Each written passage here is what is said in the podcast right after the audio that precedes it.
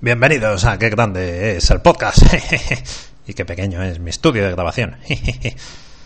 Hoy vamos a escuchar una grabación increíble, absolutamente inédita, data del año 1971. Hay quien dice que Adam Currito fue, ha sido el creador del podcast, una mierda así de grande. y vamos a dar fe esta noche, o este día, o esta tarde, con este programa grabado en 1971.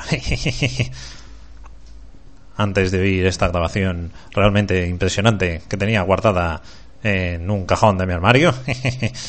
Por cierto, en un disco de ABBA. Vamos a escuchar una entrevista con nuestro con nuestro comentarista favorito, Tito Brown, Javi. y a ver qué os parece. Un saludo a todos los podcasters, a todos los que no son podcasters. Yo no soy Javier Romero, aunque esto sea el podcast de Soliloquios número 13, el seguido, por problemas con el número. Le podéis encontrar en fjromero.com y podéis mandar un correo si queréis a shadow.lobocom.es. Por cierto, no lo he dicho. Yo soy el fantasma de las navidades pasadas. ¿Por qué será? Hola. Voy a hacer la traducción simultánea de la conversación con Tito Brown Javi. Voy a empezar. Ahora se presenta. Oh, yes. Tito Ah. No s- realmente no se le entiende mucho. Aparte de que está tomando un bocadillo, es que él siempre habla así de mal. Um. Yo Uh, tampoco puedo entenderlo realmente. Así que decidí improvisar un poco. Uh, oh, uh, Yo creo que dice que el podcast le gusta mucho, uh, sobre todo eh, la grabación tan extraña de 1971 que hemos recuperado.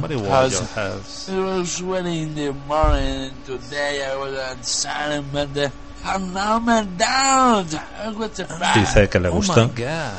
Yes, yes, yes, yes. Oh my God, where are you? My God, where Dice que le are gustó you? mucho. What is your centuries in the night? Ahora le pregunto que en qué horas del día lo escucha. The centuries in the night. Repeat, repeat, que no te digo. Oh, yes, it is Oh, Ahora well. sí que me he I'm entendido. But the Um, um, yeah yeah. talking now and the first time, but the second moment. Dice que la primera vez que lo escuchó estaba cagando Surrender, surrender. But Pero que le gustó mucho. Surrender. porque no Surrender, podía vender. no eh, podía estar atento a lo que Yeah oía. yeah yeah. I promise. I promise yourself. What do you promise? Ahora dice que quiere no, salir en no. el podcast Porque black él quiere hablar de su podcast. this moment, I think, I believe, y de su pizza del amor. ¿eh? I think, Costa Rica. has Y made- ahora dice que tiene has un apretón y que nos good. va a abandonar Bitter, en cualquier momento. than, than black cat, But, cat but, white. but and the winner is Costa Yes. Rica. No, Bill Murray. Dice que escucha muchos podcasts. Fine, fine, yeah, yeah. Bill And, the podcast. the podcast. Ahora dice que Yes. no quiere hablar de Yeah. podcast. Hostia, por aquí. Uh, when the same, what I do is very, very little. Oh, I want this, uh, I was tired. But then uh, I was growing, growing and growing. And uh, the, the end is it's. Finish. Nick, Finish. Yes. Yeah, all right. Goodbye. Uh, but uh, I know, I know Oh, darling. How are you? Where is my little last? boy, my Where- little boy here. Hey, give me five. Hey, give me five. I love this game, you know. I love this game. ¿Qué pasa, little boy? Aquí, where is little boy. Cinebuy? Where Can is? Cinebuy? Can you speak? Uy, cuidado. Did the Brown? Darling. Yeah. hello. What is what is CG? perdón. Where are you? I can hear nothing. At the moment,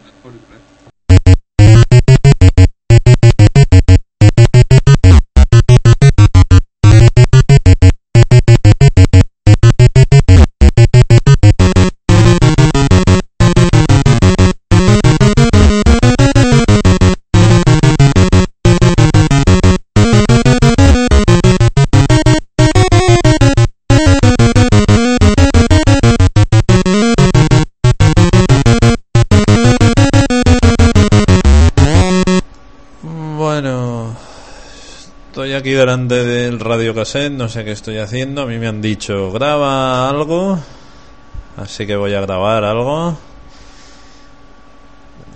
He encontrado un libro de David Carey, famoso, no sé por qué, pero es famoso. Y os lo voy a intentar explicar. Habla de los ordenadores. Que en fin tenemos una ligera idea de qué son los ordenadores pero nadie ha visto ninguna.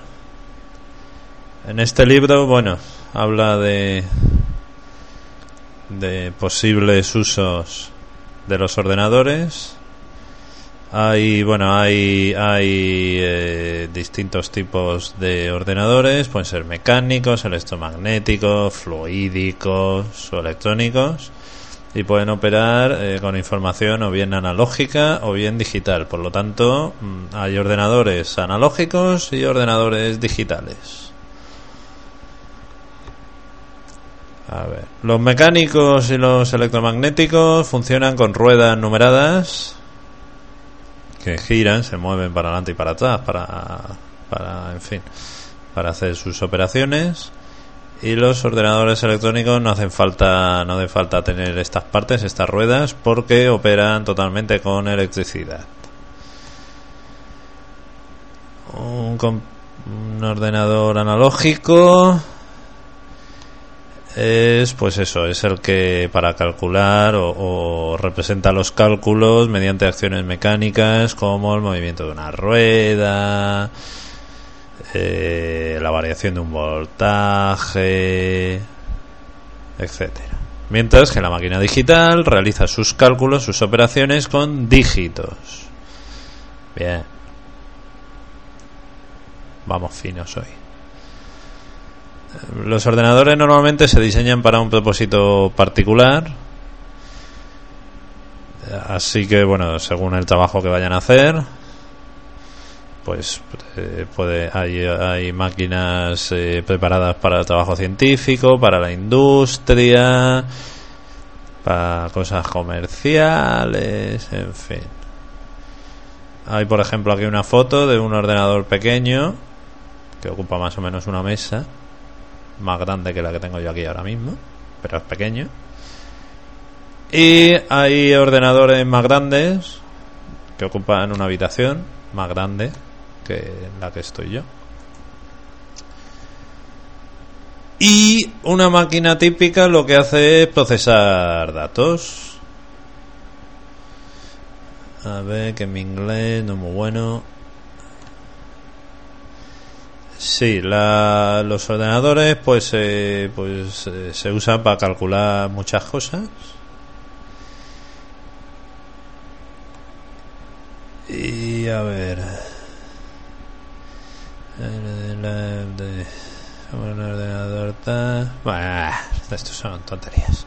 Partes principales de un ordenador. Tenemos las unidades de entrada que leen la información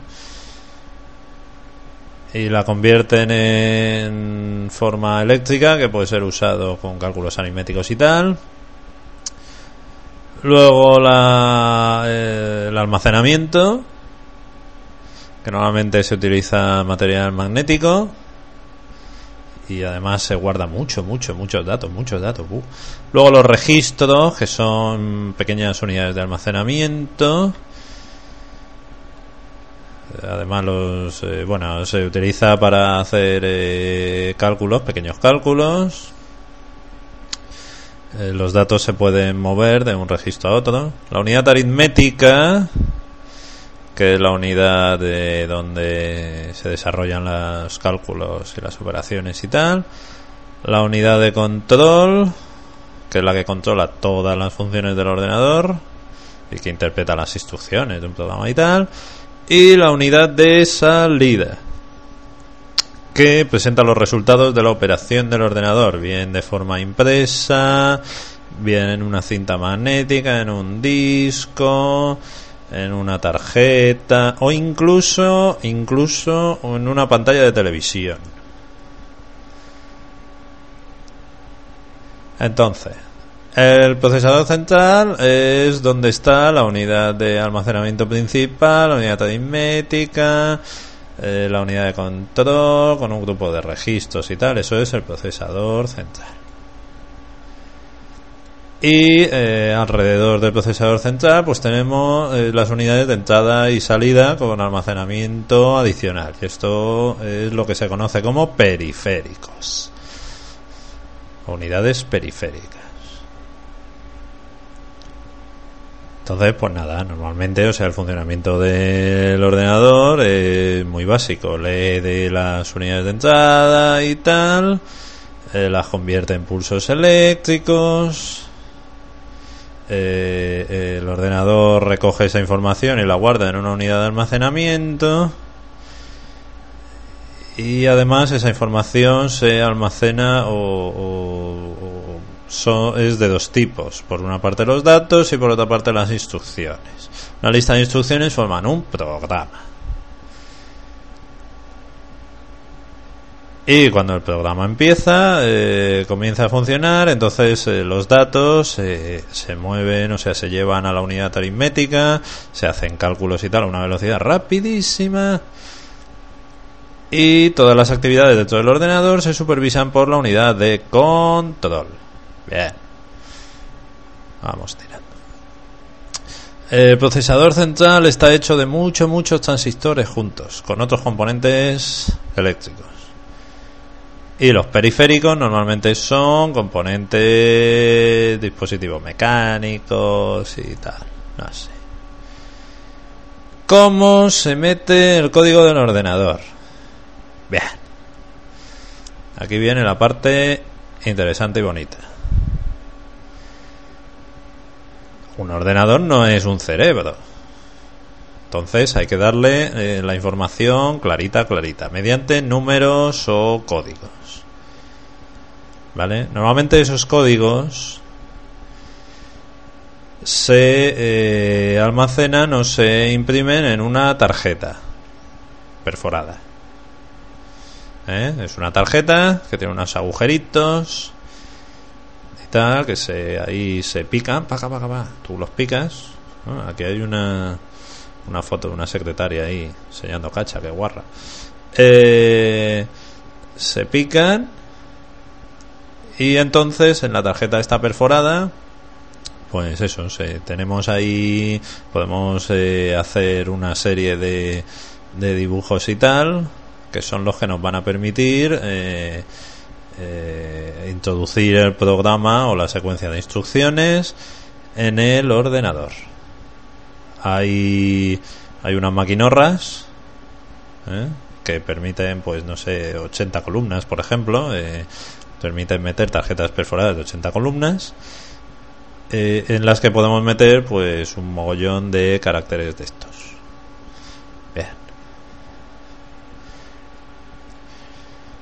Hombre, la velocidad depende del operador que trabaje, porque claro, un operador que trabaja, pues a lo mejor puede meter 5 caracteres por segundo, que es demasiado lento para lo que puede hacer el ordenador.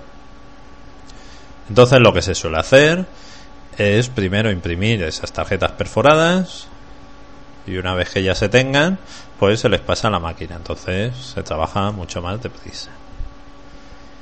¿Y cómo se lee el código este de las tarjetas perforadas?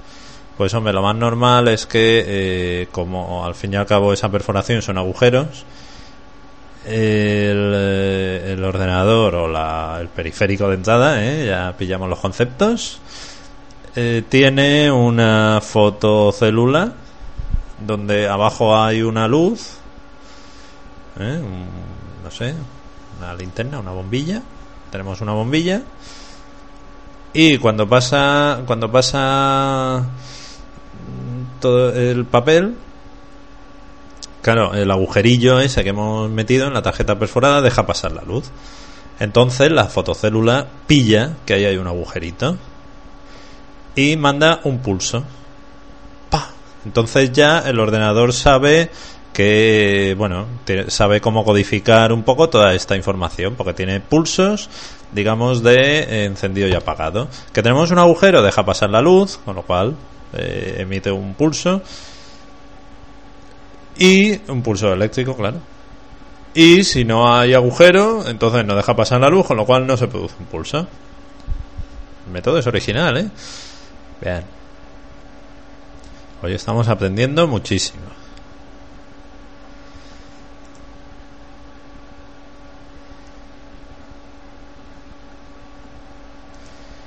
Bueno, aquí habla de las unidades magnéticas y tal, pero esto es muy complicado para mí. Así que nada. Como que no mola. Pulsos eléctricos y tal. Bueno, esto más o menos es como se almacena en un dispositivo magnético. Pero nada, esto es muy complicado. Y ya está. Aquí, bueno, de almacenamiento en los ordenadores hay unos pedazos discos magnéticos muy grandes y muy gordos, parecen una ensaimada mallorquina. No sé si me escucharéis desde fuera de España porque esto la verdad que no sé qué voy a hacer con esta cinta de cassette. No sé, a lo mejor se la mando ahí a gente que, que tengo por ahí por otros lugares, por Sudamérica, por Estados Unidos y tal. No sé, a lo mejor pf, la verdad es que me cuesta muy caro.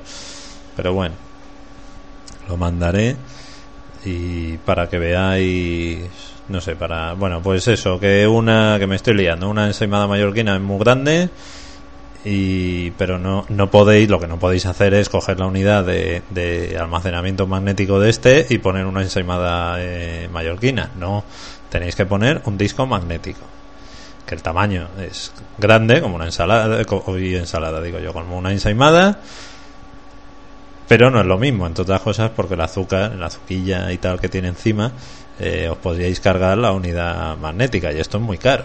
Por lo menos en la época que estamos hablando este año es muy caro.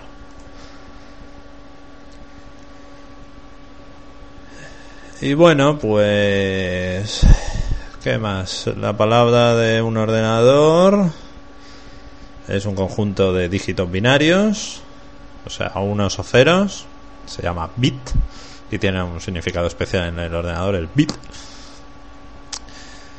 El número de bits de una palabra es la longitud de la palabra.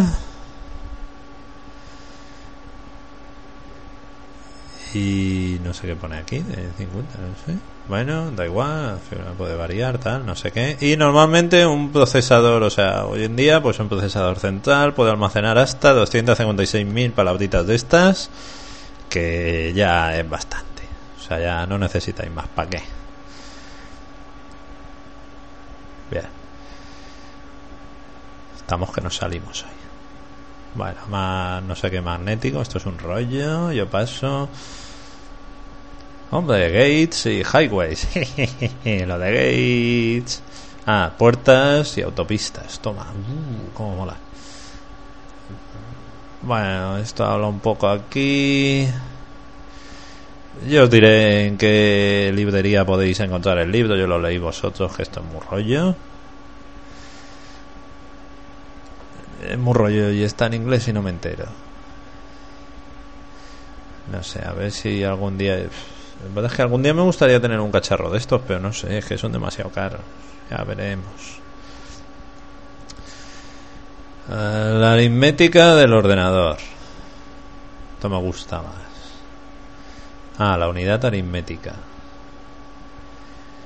Aquí hay un diagrama de pulsos y no pulsos. Ah, sí, esto es una tarjeta perforada y tal. Y bueno, pues sale, pues claro, lo he dicho antes de 80 columnas y tal, pero cada, digamos que cada columna tiene 12 filas o no sé qué, con lo cual, eh, o 8 filas o lo que sea, con lo cual ahí puedes representar lo que quieras, yo qué sé. ya os compáis el libro si queréis. La aritmética binaria, pues claro, el ordenador hemos dicho que solo trabaja con unos o ceros, entonces tenemos que pasar nuestros números normales de toda la vida los tenemos que pasar a su propio, o sea, al, modo de trabajo del ordenador, a unos y ceros. Hay unas formulillas matemáticas que no vienen al caso, así que paso. La programación, pues nada, conjunto de instrucciones de programación. Normalmente para diseñar un programa pues se utiliza un diagrama de flujo eh, donde hay unas cajas. Las cajas, digamos, eh, son una instrucción. Luego tenemos cajas de decisión, que son unos rombos, que normalmente pues se pregunta. O sea, tú estás, tú vas con las cajas así, haciendo instrucciones, y llega un momento que puedes preguntar. ¿Quieres hacer esto? ¿Quieres hacer lo otro? ¿Quieres irte de vacaciones? No sé, no leo bien lo que pone ahí. Pues te vas de vacaciones y ya está. Y todo eso, todas estas cajas las conectas con unas flechitas. ¿eh? Y ya está. Bien. A ver, ah, entonces eh, aquí pone que transferir el trabajo de cada caja eh, en un número, o sea, en un código de máquina es muy laborioso entonces, claro, lo que el programador utiliza lenguajes intermedios o lenguajes de alto nivel que son más parecidos al lenguaje humano. Los más conocidos, así los más profesionales que están utilizando ahora es el Fortran, que es Formula Translation, ¿eh? Formula Translation, Fortran, Algol algorithmic language claro algo de algorithmic y la L de language algo esto se lo curraban ¿eh? los nombres de, de lenguajes Joder, con lo fácil que sería llamarlo no sé C D pues no Fortran algo y el COBOL que es Common Business Orientated Language CO de Common la B de Business Orientated Language ¿eh? lenguaje orientado a, no sé, a, a empresas, yo qué sé, a trabajos de empresa. La programación es un trabajo para personas altamente entrenadas. que no os creáis que aquí cualquiera es programador. No, no, no, no, no. No, no, no. A ver, pone mientras que la programación de. Ah, no, perdón. un momento que me he equivocado. Que la programación en código máquina es un trabajo para personas altamente entrenadas. Mientras que la programación en lenguaje de alto nivel. Eh, la mayoría de la gente lo puede hacer. Bueno, aprende un poco las reglas y tal. Y lo puede hacer. Bueno, no sé. No sé. A lo mejor algún día. La unidad de control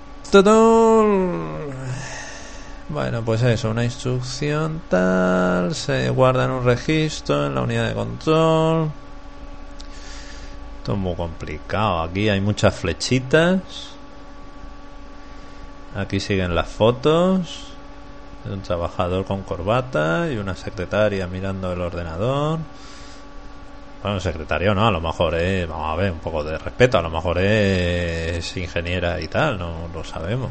Es que estas fotos son muy, no sé, son muy típicas, no molan. Ah, no, yo creo, sí, yo creo que la chica es la que está programando y el hombre está cogiendo los resultados. Y está diciendo, madre mía, la que nos espera aquí. Luego, bueno, aquí el libro habla del almacenamiento, los unos cilindros magnéticos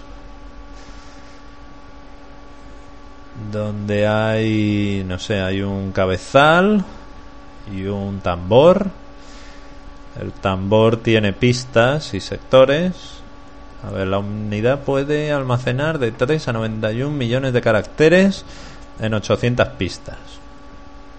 Entonces, el cabezal lo que hace, bueno, el, el tambor este cilíndrico va girando y lo que hace la cabeza del bicho este es pues eh, marcar unos y ceros.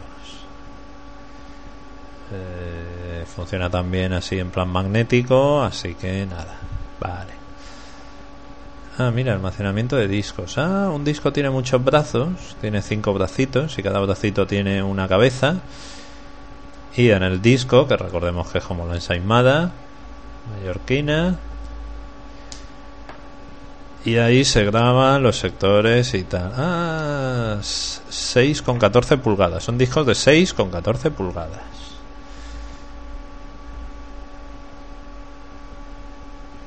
No, no, que un paquete de discos tiene 6 discos de 14 pulgadas cada una. O sea, es un disco de 14 pulgadas. Eso sí, eso ya me suena. 6 pulgadas era muy pequeño. No, no, 14 pulgadas. Bien. Eso, me da mala leche si vas con el coche y la rueda se te pincha, pues puedes poner un disco de estos. 14 pulgadas, wow. La unidad de salida. Tenemos, o sea, la salida del ordenador lo podemos o bien imprimir en impresoras. Eh, a ver. Ah, sí, bueno, una impresora tiene unas 160 eh, ruedecillas donde cada ruedecilla pues tiene todas las letras del alfabeto y todos los números y entonces se le mete un papelillo que tiene un, poco también de papel carbón. Y eh, lo que hace es eh, la rueda bueno se gira y tal para poner el, la letra deseada. Y entonces hay un pequeño martillo operado con electricidad que golpea el papel y entonces imprime esa esa, esa letra. Luego hay otro método que es la serografía. Un pulso eléctrico que pasa por una línea tal no sé esto es muy complicado. Y luego también se puede sacar en una pantalla de televisión. Bien. E incluso e incluso bueno para para el operador se puede comunicar con el ordenador eh, mediante un teclado o incluso un lápiz eh, un lápiz en la superficie del televisor ahí veréis un gráfico muy bonito y ahora viene la pregunta del millón los ordenadores se equivocan hombre más que los ordenadores, los programadores. Al fin y al cabo, los ordenadores lo que hacen es hacer lo que le pidan. Entonces, para esto nuevamente la información que va dentro de un ordenador es chequeada por un segundo operador que utiliza una máquina llamada un verificador. Coge eh, la tarjeta perforada original, o en todo caso la cinta, la pone en la máquina y chequea eh, bueno el operador intenta o chequea la segunda versión si la primera y la segunda versión de las tarjetas eh, coinciden pues nada tenemos una tarjeta verificada. Y si no pues hay que buscar el fallo.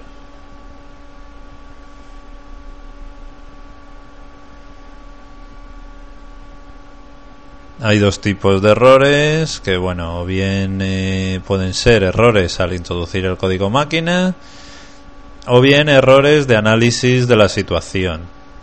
Es decir, el programa a lo mejor no hace lo que necesita. Esos errores son difíciles de, de trazar y el proceso de buscarlo, o sea, de, de intentar eh, quitar ese error, se llama debugging. Bien. Y por último, puede que exista la posibilidad de que la máquina falle, claro. Entonces, se le puede, bueno, se puede añadir un dígito adicional en los dispositivos de entrada y salida del código de manera que se pueda detectar el error. No sé cómo lo hace, esto es muy complicado. Y dentro de la máquina, pues solo los fallos solo pueden detectarse pues ejecutando programas de prueba.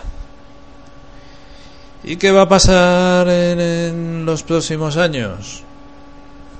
Pues hombre, se supone que los ordenadores se van a usar cada vez más.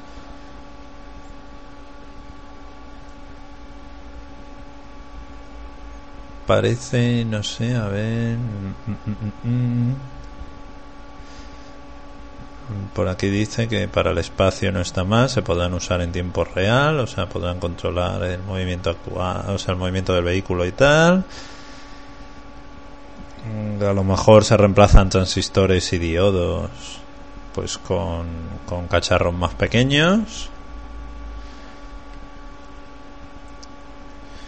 wow se pueden meter en unas cápsulas pequeñas de un centímetro cúbico se podrá meter una no sé una tercera parte de lo que se hace ahora y ya veremos qué pasa y bueno el libro ya se ha terminado Así que más o menos espero que os haya servido esta introducción a la informática. Aunque no sé, yo no le veo mucho futuro a esto. Y bueno, he de decir que he recibido unas cuantas postales, que por cierto se han, se han gastado una pasta en mandármelas, porque me las mandan de, de todo el mundo. Hay unas fotos muy bonitas, pero no las puedo enseñar bueno, no sé a quién hablo, porque esto es una cinta de cassette aburrida. Es una prueba. Por aquí, no sé, habla, me han mandado una postal ahí del otro lado del mundo, un oráculo, no sé qué, habla de un tal Currito, no sé quién es, ni quién será. No sé qué tiene que ver con esto. Y ya está, lo que quería deciros, pues yo creo que ya os lo he dicho convenientemente. Si queréis me podéis mandar una postal. Os saldrá caro. Pues es que yo no sé a quién le estoy explicando esto. Si esto lo voy a guardar ahí en mi armario y nadie se va a enterar que existe. Bueno, pues por si acaso lo oye alguien, un saludo y ya nos escucharemos. Uf, estoy muy mal, si ya me lo dice la familia.